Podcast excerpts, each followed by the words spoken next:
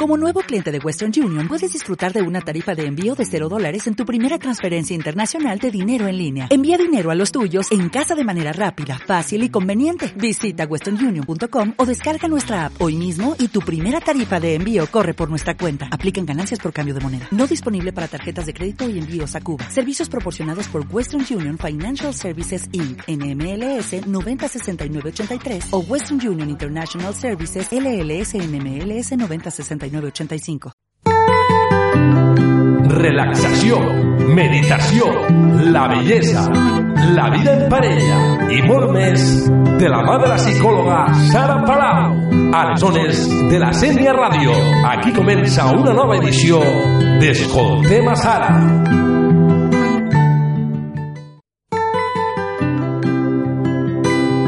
Hola, soy Sara Palau. Soy psicóloga en terapias a medida aquí en la Senia. Hoy voy a hablar de un tema un poco polémico, las relaciones de pareja y cómo fortalecer la relación. Si queréis comentar alguna cosa, podéis mandarme mensajes por Facebook, en público o privado, o a la página web terapiasamedida.com. Antes de terminar el programa, os contaré una historia relacionada con lo que voy a hablar. Cuando una pareja llega a terapia, por desgracia suele estar destrozada vienen como último recurso para poder arreglar las cosas, normalmente porque hay hijos por medio. La conversación entre ellos es un continuo ir y venir de reproches, acusaciones y algún maltrato que intentan justificar, y siempre miran al psicólogo esperando que éste les dé la razón. La verdad es que cuando una pareja se pierde el respeto, tiene tanto rencor acumulado y solo es capaz de ver los errores del otro y ningún fallo por parte de ellos, no es imposible, pero es muy difícil de solucionar. Hay muchas heridas abiertas y encima algunas veces uno de los dos viene a terapia arrastrado por su pareja. Tenemos que intentar encontrar soluciones antes de llegar a esta situación. Voy a tocar 10 puntos que me parecen importantes. Empecemos pensando en cómo han cambiado las cosas en los últimos 30 o 40 años. La plena incorporación de la mujer al mundo laboral, incorporación del hombre a las tareas de la casa, comedores escolares para los hijos, residencias para los abuelos, ordenadores en todas las casas, internet, teléfonos móviles para todos, vamos transformando el mundo y las costumbres que hemos tenido siempre, para hacerlo más cómodo. Y luego, paradójicamente, nos tenemos que adaptar a todos estos cambios. El abuelo se ha de adaptar a la residencia, el niño se ha de acostumbrar a comer en el cole, tenemos que contratar a una persona que nos eche una mano en casa, etc. Todos estos cambios nos producen tensión y en muchos casos sentimientos de culpabilidad, porque no porque tenemos la sensación de que no llegamos a todo, lo que aún nos produce más tensión. Pensemos que hemos entrado en la era de la individualización y el modelo antiguo de nuestros padres como pareja y familia no nos sirve.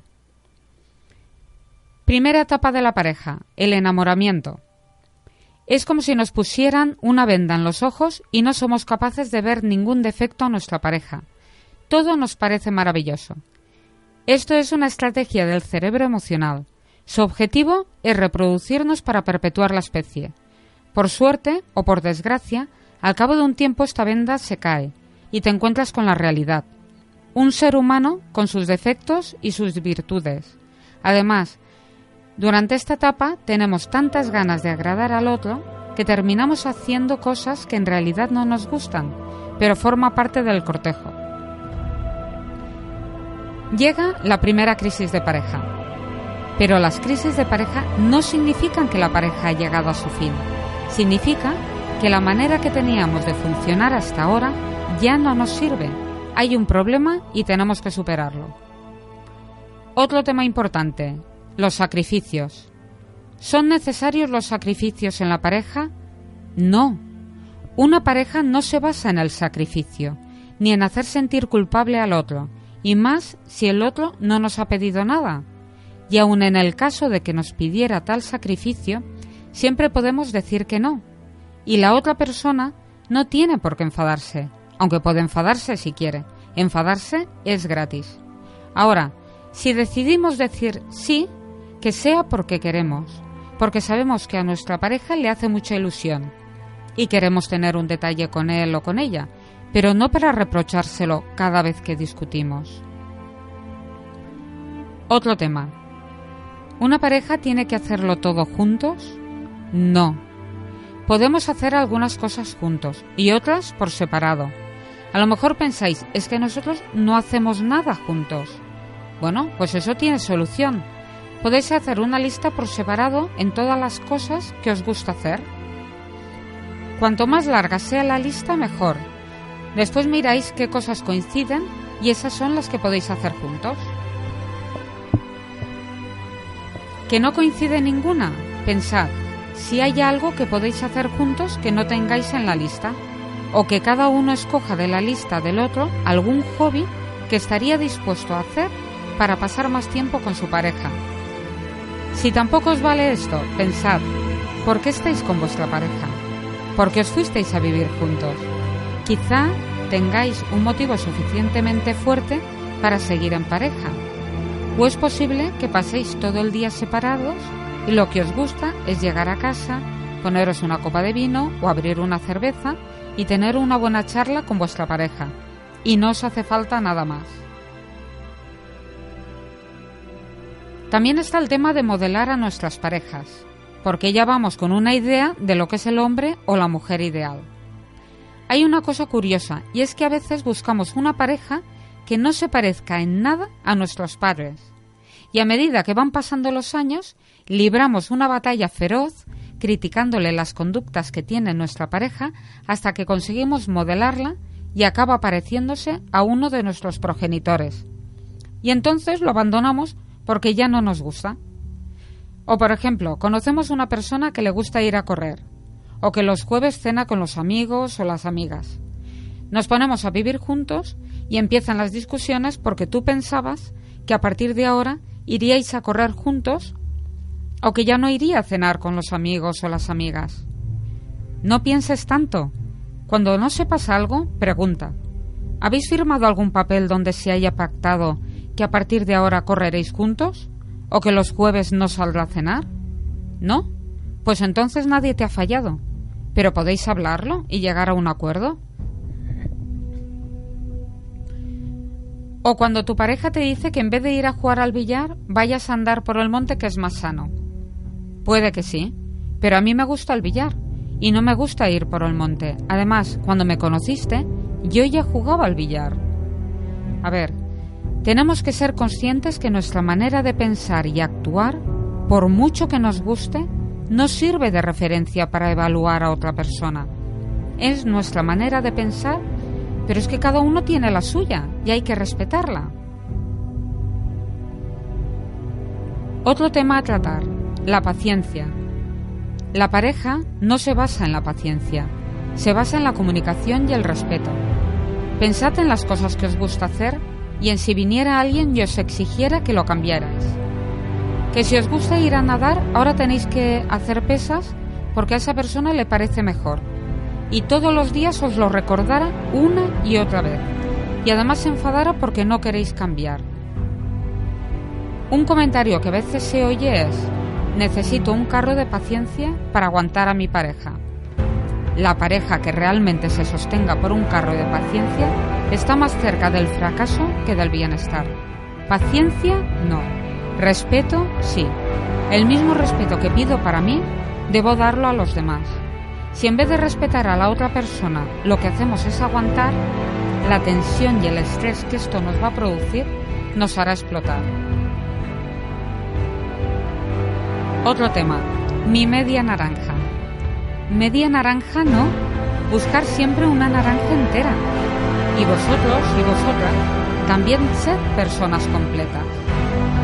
Porque si no puede pasar que, uno, pretenda que mi pareja sepa hacer lo que yo no sé. Si no sé colgar un espejo o arreglar un enchufe o cualquier otra cosa, mi pareja lo tiene que saber hacer. Pues no tiene por qué saber hacerlo. Si yo no sé y mi pareja tampoco, no lo o la menosprecio. Busco a alguien que lo haga. 2. Mi pareja tampoco tiene la obligación de hacerme feliz. Esa obligación la tengo yo, empezando por averiguar qué cosas me hacen feliz. Si las puedo compartir con mi pareja, genial. Y si no, siempre podemos comentar lo que hemos hecho charlando al final del día o el fin de semana. La felicidad solo la puedes encontrar dentro de ti, no a partir de alguien. Es tu responsabilidad ser feliz. Tercer punto. Mi pareja es solamente un compañero o compañera de viaje. Tengo que evitar hacerme dependiente de esa persona, porque entonces la cargo de obligaciones, la hago responsable de mis sufrimientos o malestar y no la dejo crecer como persona. Y cuarto y último punto, cuanto más capaz te veas de vivir solo o sola, más preparado o preparada estarás para vivir en pareja. Bueno, otro tema importante. Para mí el más importante. La individualidad no es igual a egoísmo. No tiene nada que ver. Ahora estamos viviendo en la era de la individualidad. Defender la individualidad no es ser egoísta. Un egoísta no tiene energía propia, se alimenta de la energía de los demás. Carga a su pareja de obligaciones y encima la culpabiliza si no se siente feliz. En cambio, la individualidad significa que la persona sola está completa y puede desarrollarse y crecer y convivir con otra persona sin agobiarla. El objetivo que tenemos que perseguir no es mantener junta a la pareja, sino que la pareja junta esté bien. ¿Qué podemos hacer? Muy importante, hay que trabajar la individualidad de cada uno por separado, trabajar la autoestima, la inseguridad, los miedos, todos los traumas que hemos ido acumulando, heridas del pasado que aún no hemos cerrado, vuestras limitaciones, aprender a crecer como personas. Podréis ser felices con vuestra pareja o con otras parejas. Si tenéis ansiedad o tristeza, buscad la solución. Os sentiréis mejor con vosotros mismos y con vuestra pareja. A veces cambiar de pareja no es la solución, porque repetimos los mismos errores con distintas parejas. No vamos a buscar nuestra media naranja, vamos a intentar ser personas completas y buscar otra persona completa para hacer el viaje. Pensemos que estando en pareja cubrimos dos necesidades básicas, reproducirnos y amar y ser amados. Pero también somos personas individuales y tenemos que seguir creciendo. Bueno, ahora estamos terminando ya la charla. Os contaré un cuento relacionado con este tema. El, cuento se llama El águila y el halcón. Cuenta una vieja leyenda de los indios Sioux que una vez llegaron hasta la tienda del viejo brujo de la tribu, tomados de la mano, Toro Bravo, el más valiente y honorable de los jóvenes guerreros, y Nubia Azul, la hija del cacique y una de las más hermosas mujeres de la tribu. Nos amamos, empezó el joven, y nos vamos a casar, dijo ella. Y nos queremos tanto que tenemos miedo. Queremos un hechizo, un conjuro, un talismán, algo que nos garantice que podremos estar siempre juntos, que nos asegure que estaremos uno al lado del otro, hasta encontrar la muerte. Por favor, repitieron, ¿hay algo que podamos hacer? El viejo los miró y se emocionó al verlos tan jóvenes, tan enamorados y tan anhelantes esperando su palabra. Hay algo, dijo el viejo, pero no sé, es una tarea muy difícil y sacrificada. Nube azul, dijo el brujo. ¿Ves el monte al norte de nuestra aldea? Deberás escalarlo sola y sin más armas que una red y tus manos. Deberás cazar el halcón más hermoso y vigoroso del monte. Si lo atrapas, deberás traerlo aquí, con vida, el tercer día después de luna llena. ¿Comprendiste? Y tú, toro bravo, siguió el brujo, deberás escalar la montaña del trueno, cuando llegues a la cima, encontrarás la más brava de todas las águilas, y solamente con tus manos y una red deberás atraparlas sin heridas y traerla ante mí. Viva, el mismo día en que vendrá nube azul. Salgan ahora. Los jóvenes se abrazaron con ternura y luego partieron a cumplir la misión encomendada. Ella hacia el norte y él hacia el sur.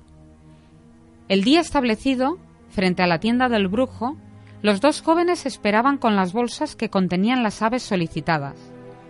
El viejo les pidió que con mucho cuidado las sacaran de las bolsas. Eran verdaderamente hermosos ejemplares. ¿Y ahora qué haremos? preguntó el joven. ¿Los mataremos y beberemos el honor de su sangre? No, dijo el viejo. ¿Los cocinaremos y comeremos el valor en su carne? propuso la joven. No, repitió el viejo. Harán lo que les digo. Tomen las aves, átenlas entre sí por las patas con estas tiras de cuero. Cuando las hayan anudado, suéltenlas y que vuelen libres. El guerrero y la joven hicieron lo que se les pedía y soltaron los pájaros. El águila y el halcón intentaron levantar el vuelo, pero solo consiguieron revolcarse por el suelo, lo intentaron una y otra vez, pero siempre fracasaban en el intento. Unos minutos después, irritadas por la incapacidad de volar, las aves se arremetieron a picotazos entre sí hasta lastimarse. Este es el conjuro, les dijo el brujo. Jamás olviden lo que han visto. Son ustedes como un águila y un halcón. Si se atan el uno al otro, aunque lo hagan por amor, no solo vivirán arrastrándose, sino que además, tarde o temprano, empezarán a lastimarse el uno al otro. Si quieren que el amor entre ustedes perdure, vuelen juntos, pero jamás atados. Aquí se termina la charla de hoy. Si os apetece, nos volvemos a encontrar la próxima semana. Os deseo una feliz semana. Hasta pronto.